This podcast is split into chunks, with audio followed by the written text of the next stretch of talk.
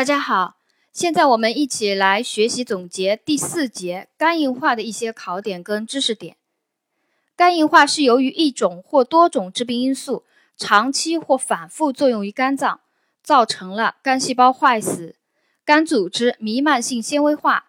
假小叶和再生结节形成为特征的慢性肝病啊。这是肝硬化的一个定义，它里面呢，呃，就有一个知识点，主要是讲了。肝硬化的三个特征啊，第一个是肝细胞坏死，第二个是肝组织弥漫性纤维化，第三个是假小叶和再生结节形成。临床上呢，以门静脉高压和肝功能损害为主要的临床表现啊。肝硬化的主要临床表现是以门静脉高压和肝功能损害为主，大家都理解的门。门静脉高压啊，肝功能损害都能理解的。晚期形成的并发症有上消化道出血、肝性脑病和继发感染。肝硬化的病因啊，主要是第一个排在首位的，我国是以病毒性肝炎最为常见，其中又以乙型病毒性肝炎最多见，这是我国的肝硬化的一个致病因素，排在首位的病毒性肝炎，其中。乙型病毒性肝炎最多见，国外呢则以酒精中毒居多，啊，那排在第二位的致病因素就是酒精中毒了。第三个致病因素，工业毒物或者药物。第四个胆汁淤积，胆汁淤积造成肝硬化，主要是因为高浓度的胆汁酸和胆红素对肝细胞有损害作用，导致了肝硬化。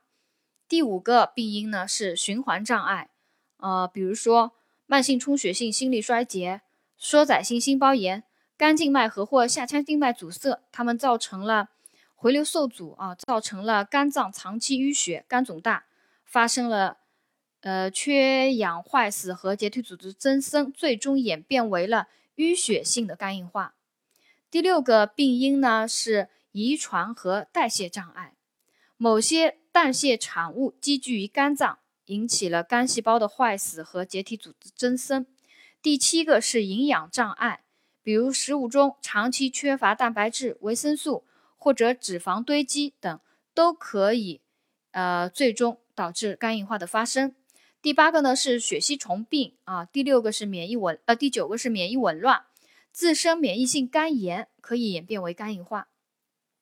临床上还有一些肝硬化病人找不到原因呢，为隐源性肝硬化啊，隐源性肝硬化。呃，我再总结一下那个肝硬化的病因和发病机制啊，考点呢主要是其实就是第一条了。呃，肝硬化的病因在我国是以病毒性肝炎最为常见，其中又以乙型病毒性肝炎最多见。国外的话呢，主要是酒精中毒。呃，我国病毒性肝炎是首位啊，第二位呢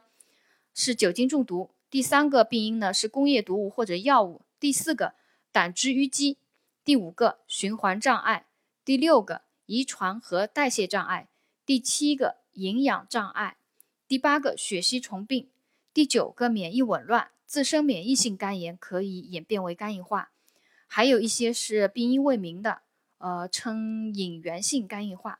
啊，隐藏的隐，源头的源，隐源性肝硬化。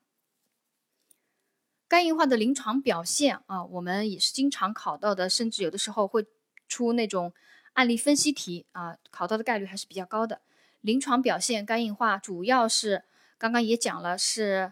呃门静脉高压和肝功能损害为主要临床表现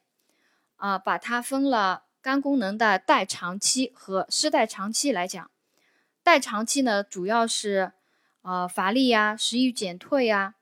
上腹部不适啊，腹胀、恶心啊，腹泻啊，还有厌油腻等啊，这个我们看到了都知道的啊。这个代偿期的一些表现，看我们中级考试还是选择题为主，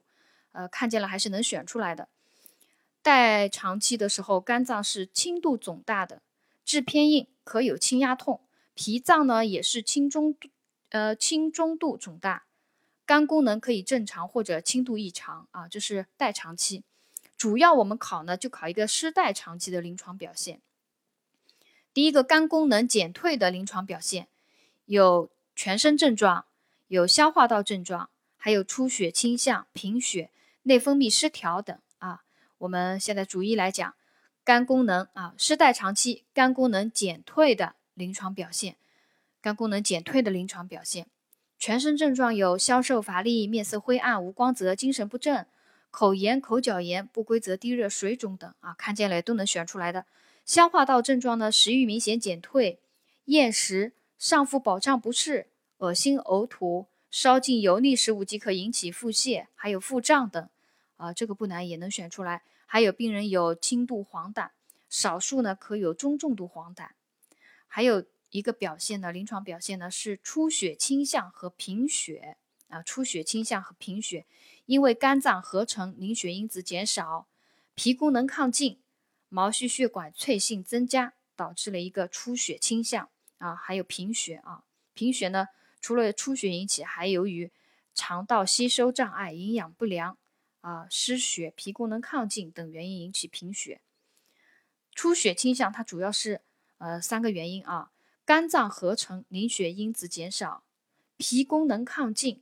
毛细血管脆性增加所致。内分泌失调当中呢，呃，失代偿期肝功能减退的临床表现呢，内分泌失调主要是讲了肝脏对雌激素的灭活功能减退，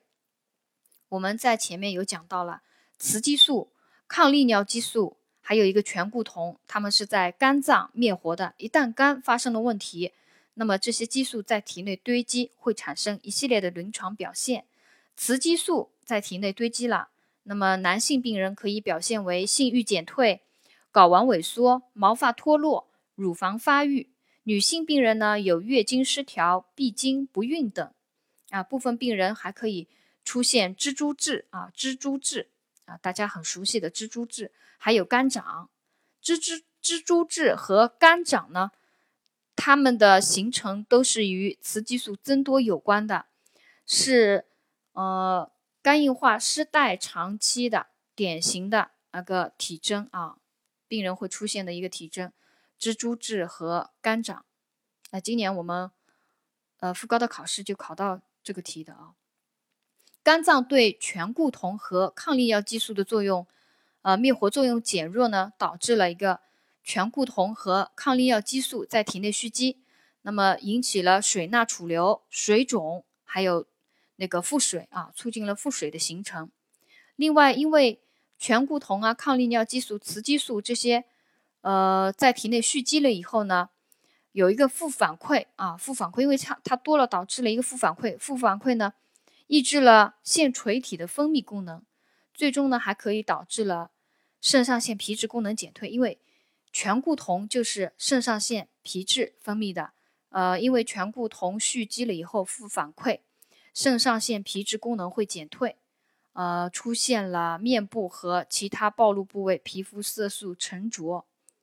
啊，这这是肝硬化失代偿期肝功能减退的临床表现啊。我再把它重新来总结一下：第一个，全身症状啊，消瘦乏力、面色灰暗无光泽啊，精神不振、低热、水肿；还有消化道症状，厌食啊，上腹不适、恶心、呕吐、腹胀，进食油腻食物可引起腹泻，轻度黄疸。哈，少数病人可以有中重度黄疸啊，然后出血倾向和贫血啊，出血倾向和贫血也是肝功能失代偿期肝功能减退的临床表现啊，出血倾向和贫血是因为肝脏合成凝血因子减少，脾功能亢进，毛细血管脆性增加所致，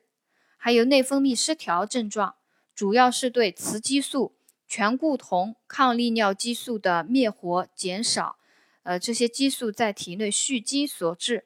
男性病人可以出现性欲减退、睾丸萎缩、毛发脱落、乳房发育；女性病人由月经失调、闭经不孕，出现了蜘蛛痣和肝掌，呃，这些都是雌激素蓄积引起的，呃，这是都是在失代偿期出现的一个症状。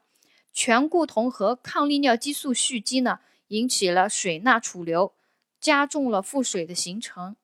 还有肾上腺皮质功能减退，出现了面部和其他暴露部位皮肤色素沉着，啊，这是肝功能减退的一个临床表现。另外一个主要临床表现呢，就是门静脉高压的临床表现啊。这个门静脉高压临床表现，三大临床表现：脾肿大、侧支循环建立与开放和腹水啊，我们都是非常熟悉的了，经常要考的，因为这个。门静脉高压症的三大临床表现：脾肿大、侧支循环建立与开放，第三个是腹水的形成啊。脾肿大、脾功能亢进也没什么好说的了。临床上主要会出现，呃，晚期会出现白细胞、红细胞、血小板计数减少啊，称为脾功能亢进。白细胞、红细胞、血小板计数减少，脾功能亢进。侧支循环主要是考哪几个侧支啊？第一个食管。和胃底静脉曲张，第二个腹壁静脉曲张啊，腹壁静静脉曲张，在脐静脉重新开放，在脐周和腹壁可以见以脐为中心向上及下腹延伸的迂曲的静脉啊，腹壁静脉曲张以脐为中心，会看见向呃四周延伸的曲张的静脉。第三个呢是痔静脉扩张啊，痔静脉扩张形成痔核、痔疮啊，破裂时引起便血，这个侧支循环我们也是相当之熟悉了。第一个是食管胃底静脉，食管胃底静脉曲张；第二个是腹壁静脉曲张，我们有的书上是叫脐脐静脉啊，脐静脉曲张；第三个是痔静脉啊，痔疮那个痔痔静脉扩张，就是它的侧支循环的建立开放。呃，第三个。门静脉高压的第三个表现是腹水，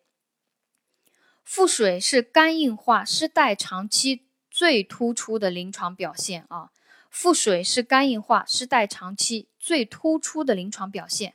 呃，肝硬化失代长期还有的典型的体征有肝掌和蜘蛛痣，腹水呢是它最典型的、最突出的临床表现。肝硬化失代偿期，哦，看到有一个病人，他有蜘蛛痣、肝长。还有腹水了，让你判断他是存肝硬化什么期啊？就是失代偿期。今年复高考试就考到这样的题。腹水的形成呢，它主要与以下因素有关，这个不一定会考，我们就了解一下啊。第一个是门静脉压力增高了，那么毛细血管长，进水压增高了，回吸收减少，漏入了腹腔啊。回吸收减少，漏入了腹腔，就是门静脉高压，进水压高。第二个是血清白蛋白降低了，胶体渗透压，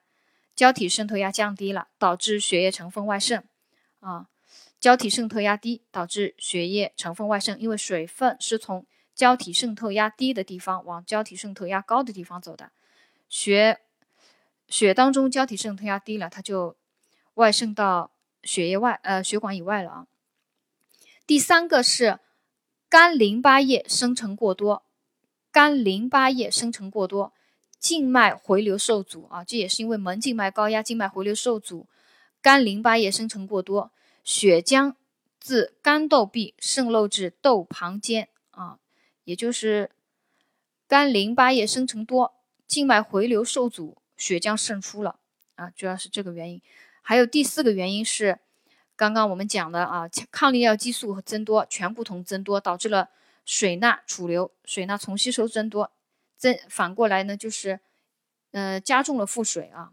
第五个是有效循环血容量不足，这是一个恶性循环，因为有腹水了，有效循环血容量不足了，导致肾血流量减少了，那么肾小球滤过率下降，排尿减少，会加重这个腹水，它就是一个恶性循环的过程啊。我把腹水。形成的原因呢，再简要的复述一遍：第一个，门静脉压力增高，进水压增高，呃，液体回吸收，组织间液回吸收减少，漏入了腹腔；第二个，血清白蛋白降低，胶体渗透压降低，导致了血液成分外渗；第三个，肝淋巴液生成过多，肝静脉回流受阻，血浆啊漏出；第四个是抗利尿激素和醛固酮增多，导致了水钠重吸收。第五个是恶性循环，有有了腹水了，那么有效循环血容量不足了，导致了肾血流量减少，肾功能受损了以后，呃，排尿就减少了，加重了腹水，腹水再反过来影响了肾，呃，就是这样一个恶性循环，最终呢是形成了一个腹水啊，这是门静脉高压的三个主要的临床表现，一个是脾大，脾功能亢进；第二个是侧支循环建立与开放；第三个是腹水。侧支循环呢，主要是食管胃底静脉曲张；第二个是腹壁静脉啊，又叫有的又叫脐静脉啊曲张；第三个呢是至静脉曲张。哦，我再复习一遍啊。肝硬化的并发症有上消化道出血、感染、肝性脑病、原发性肝癌、肝肾综合症、电解质和酸碱平衡失调，还有一个叫肝肺综合症，还有门静脉血栓形成啊。我们逐一来把这些并发症里面的考点来梳理一遍。第一个，上消化道出血是肝硬化最常见的并发症。肝硬化最常见的并发症是上消化道出血啊，上消化道出血是肝硬化最常见的并发症。感染，第二个是感染，感染没什么好说的啊。第三个，肝性脑病，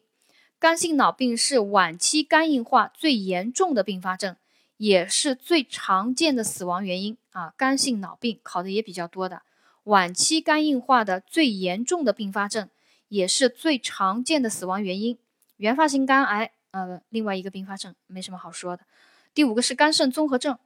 肝肾综合症又称功能性肾衰竭，主要表现为自发性少尿或者无尿、淡质血症、稀释性低钠血症和低尿钠，使肾脏无明但肾脏无明显的器质性损害。啊，这个主要就是因，呃，就是刚刚跟前面讲的那个。腹水的形成啊，对肾功能的影响其实也差不多的，主要就是因为肾血流减少了，肾血管那个肾血管收缩啊，肾小球滤过率下降导致的啊。一旦那个肝功能如果有所恢复的话，这这肾功能也会有所恢复的。肝肾综合症啊，就是第五个并发症，肝肾综合症。又称功能性肾衰竭，表现为自发性少尿、无尿、淡质血症、稀释性低钠血症和低尿钠，但肾脏无明显的器质性损害，主要是因为呃肾血管收缩、肾皮质血流量减少、肾小球滤过率下降所致啊。这是对肝肾综合症的一个阐述。第六个是并发症是电解质和酸碱平衡失调。最常见的啊，常见的电解质紊乱有低钠血症，因为长期应用利尿剂、大量放腹水导致了钠的丢失，还有呃抗利尿激素增多、水钠储留，但是水储留超过了钠储留，也导致了一个相应的低钠血症啊这些因素，还有一个是低钾和低氯血症与代谢性碱中毒。因为肝硬化病人会有呕吐啊、腹泻啊、摄入不足啊，长期应用利尿剂啊什么的，会导致低钾啊，这个就不难理解啊，低钾，然后还有低氯，低钾低氯，低氯以后它还有导致了那个代谢性碱中毒。这个关于低氯血症和代谢性碱中毒呢，我在前面的章节有给大家讲到过，氯离子啊是阴离子。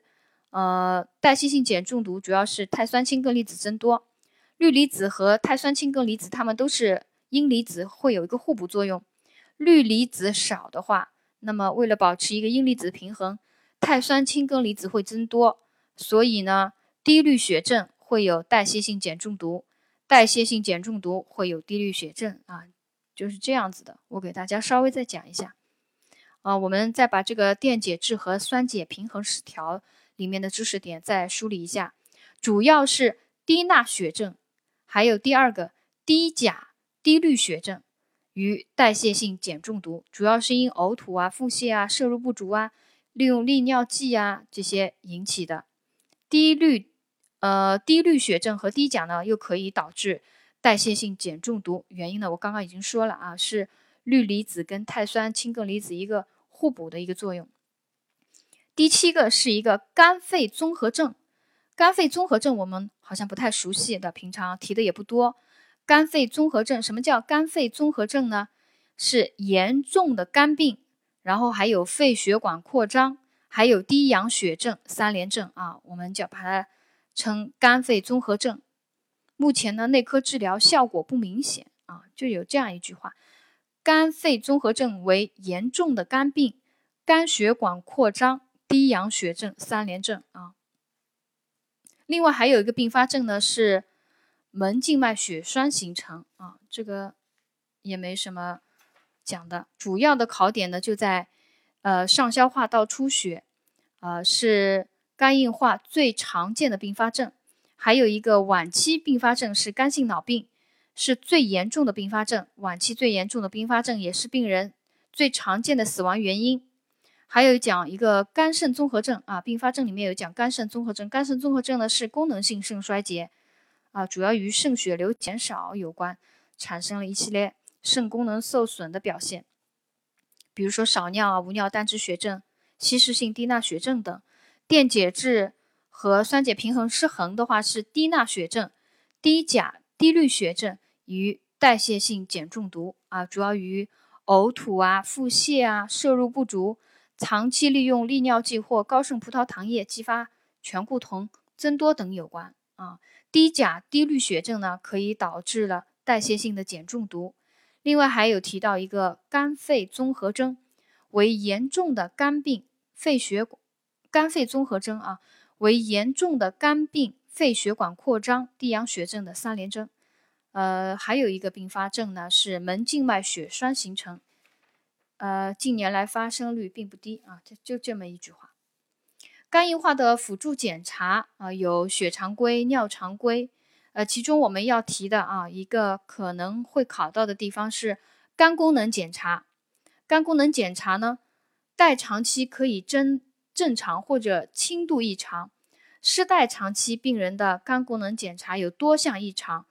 血清血清丙氨酸氨基转移酶就是 ALT 啊，血清丙氨酸氨基转移酶酶 ALT 增高明显，肝细胞严重坏死时。还有血清门冬氨酸氨基转移酶，也就是 AST，活力常高于 ALT，呃，也就是说 AST 也会增高。主要是讲了 ALT 和 AST 这两个，它会有增高。然后白白蛋白是降低的啊，我们这个是知道的。失代长期凝血酶原时间延长的啊，因为病人有出血倾向啊。肝功能检查我再复述一遍，呃，在代偿期可以正常或者轻度异常，失代偿期病人肝功能检查会有血清丙氨酸氨基转移酶，也就是 ALT 增高；肝细胞严重坏死时有血清门冬氨酸氨基转移酶，也就是 AST 会增高。免疫功能检查里面呢，主要是以 IgG 增高最为显著啊。免疫功能检查大家强记一下吧。就是以 IgG 增高最为显著。腹水检查要记住，腹水它的性质是漏出液啊。肝硬化腹水是漏出液啊。肝硬化腹水是漏出液，可以并发自发性的腹膜炎、结核性腹膜炎、癌变时，还有腹水的腹水的呃性质也会发生相应的改变。另外有一个检查是考点的是。肝穿刺活组织检查，如果有假小叶形成，可确诊为肝硬化啊。肝穿刺活组织检查有假小叶形成的，可确诊为肝硬化。肝硬化的治疗原则呢，有一般治疗，指的是休息、饮食和支持治疗，还有药物治疗，还有腹水治疗。最后第四个有肝移植的手术治疗，这个是讲了肝硬化的。治疗方面的一些知识点，那我们就来逐逐一来梳理一下。一般治疗里面指的是休息、饮食和支持治疗。饮食呢，给予高热量、高蛋白质、高维生素和低盐易消化饮食。肝功能显著损害或者有肝性脑病先兆时，应该要限制或者禁食蛋白质啊，这个我们呃知道的啊。如果没有肝功能显著损害或者肝性脑病的，那么给予高热量、高蛋白质、高维生素、低盐啊，因为它容易形成腹水，低盐易消化饮食。如果肝功能显著损害或者有肝性脑病的，啊，那么应该限制或者进食蛋白质了，以免加重了氨中毒。呃，支持疗法里面呢，主要是讲了静脉补充、高渗性葡萄糖液补充热量，呃，加入维生素 C、胰岛素、氯化钾等啊，因为它有利尿剂，用利尿剂要注意补钾嘛。严重者还可以用复方氨基酸、白蛋白、新鲜血浆和鲜血。呃，这个讲的是对病人的一个支持啊。药物治疗啊也没什么的，主要对症治疗。腹我们重点讲一个腹水治疗，学习一个腹水治疗，因为腹水啊，肝硬化腹水也是一个考点啊，经常考到的。限制水钠的摄入，腹水病人应该限制钠盐的摄入。每天只能在五百到八百毫克啊，五百到八百毫克每天，也就是氯化钠一点二到两点零克每天。进水量每天限制在一千毫升左右，因为肝硬化病人容易有呃醛固酮增多，容易水钠储留嘛，所以要限钠限水啊，限制水钠的摄入。钠盐的量一天在五百到八百毫克，也就是氯化钠。一点二至两点零克每天，进水量每天限制在一千毫升左右。利尿剂的腹水治疗还有运用利尿剂啊，注意要常用保钾利尿剂，如氨体舒通、螺内酯啊。速呃利尿的速度呢不宜过快，剂量不宜过大，每天体重减轻不超过零点五千克为宜啊。这个数字也有可能会考到的。利运用利尿剂时，每天体重的减轻不超过零点五千克为宜啊，不超过零点五千克为宜，一斤啊，每天体重减轻不超过一斤，零点五千克。刚刚讲的那个数字限钠，呃，限制钠盐是一天在五百到八百毫克，氯化钠换算成氯化钠的话，就是一点二至二点零克每天。腹水治疗里面。有讲了，放腹水的话，应该补充白白蛋白啊。放腹水要补充白蛋白，这样效果才好啊。放腹水时应该要加输注白蛋白，每次放腹水五千毫升左右，亦可一次放腹水一万毫升啊。它不能一次放腹水太多，以免腹压突然减低。每次放腹水五千毫升左右，或者。呃，可一次放腹水一万毫升，同时呢，要注意静脉输注白蛋白四十到六十克啊，一边放腹水一边要输白蛋白。另外，腹水治疗还可以输注白蛋白或者鲜血，以提高血浆的胶体渗透压啊。因为腹水形成，其中有一个原因就是胶体渗透压降低嘛。所以要输注白蛋白或者鲜血，提高血浆的胶体渗透压。另外还可以有一个方法是腹水浓缩回输，这也是腹水治疗的一个方法。腹水浓缩回输。第六个，经颈静脉肝内门腔分流术，经颈静脉肝内门腔分流术。第七个，手术治疗。这是腹水治疗的一些方法啊，主要是。我再复述一遍，主要是第一个，限制水钠的摄入，钠每天在五百到八百毫克，或者氯化钠在一点二到二点零克每天。呃，饮水的话，在进水量在每天一千毫升左右。腹水治疗第一条是限制水钠摄入，第二个利尿剂运应用利尿剂，利尿剂要注意保钾利尿剂的运用。呃，利尿的时候速度不宜过快，浓度不宜过大。啊，速度不宜过快，剂量不宜过大，体重减轻每天不超过零点五千克，每天不超过一斤啊。体重减轻每天不超过零点五千克。加腹水的，呃，放腹水的时候要加补充白蛋白啊。腹水治疗第三个，放腹水的时候要加补充白蛋白。第四个，提高血浆胶体渗透压，可以输注白蛋白或者鲜血。第六，呃，第五个，腹水浓缩回输啊。用于难治性的腹水治疗。第五个，腹水浓缩回输。第六个，经颈静脉肝内门腔分流术。第七个，手术治疗。呃，这是肝硬化的腹水治疗里面的一些知识点。肝硬化腹呃肝硬化的治疗除了呃有一般治疗、休息饮食啊、支持治疗、药物治疗、腹水治疗以外，还有最后一个可以肝移植手术啊。肝移植手术是肝硬化晚期，尤其是并发肝肾综合症的最佳治疗，可以提高病人的存活率。这是肝硬化呃肝移植手术的一个考点吧。呃，肝移植手术。是肝硬化晚期，尤其是并发肝肾综合症的最佳治疗。肝硬化的护理措施里面的呃知识点呢，相对也比较多啊。肝硬化的护理措施，呃，首先要合理休息与饮食。带长期的病人可以从事轻体力活动，失带长期的要卧床休息。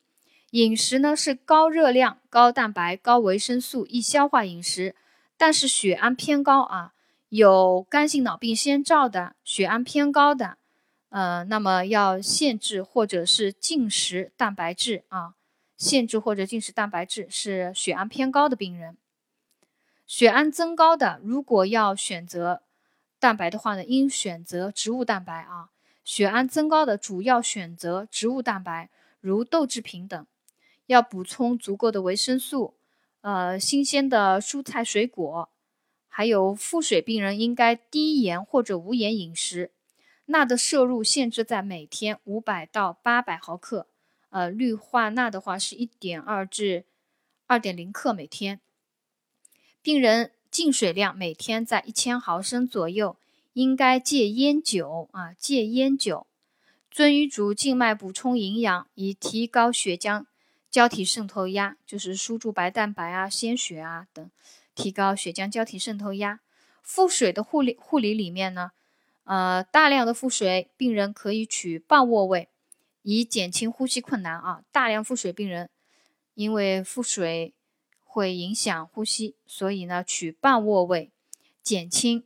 呼吸困难。少量腹水的病人呢取平卧位。以增加肝肾血流量啊，以增加肝肾血流量，平卧位增加肝肾血流量，减少肝肾综合症的发生。第二个是，呃，遵医嘱严格限制水盐泄入啊，就是限制水盐泄入，在肝硬化病人里面是必须要做的，这也是腹水护理当中的一个内容，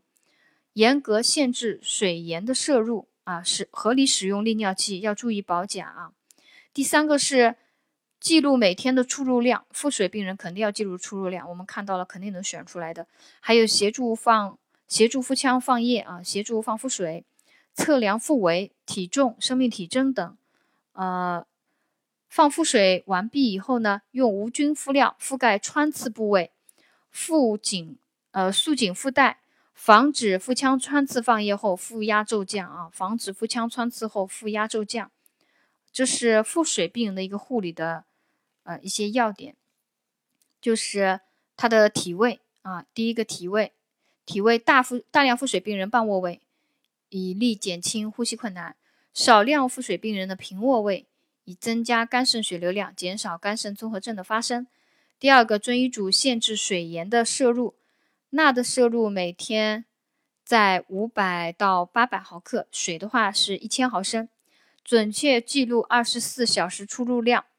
协助放腹水，放腹水完毕，用无菌敷料覆盖穿刺部位，束紧腹带，以防止腹腔穿刺放液后腹压骤降。啊，这是腹水的护理。皮肤护理呢，也没什么呃可讲的，因为看见了我们都能够选出来的。呃，其中就提一提是温水擦浴啊，呃，使用刺激性的，避免使用刺激性的那个肥皂或者沐浴液。避免水温过高啊，就是皮肤护理里面，我我提给大家再提醒一下，每天用温水擦浴，避免呢用力搓搓擦，避免使用刺激性的肥皂和沐浴液，避免水温过高啊。其他的呃肯定看到了都能选出来的，比如说不要去抓啊，用止痒剂呀，呃那个观察皮肤的呃情况啊，这些保持床单位平整清洁啊。这些我看见都能选出来的，嗯，另外还有做好一个护理措施，里面还有做好一个病情观察、心理护理，呃，这些也没什么特别要讲的。那么肝硬化第四节肝硬化的一些考点知识点呢，就全部总结完毕了。谢谢大家的收听。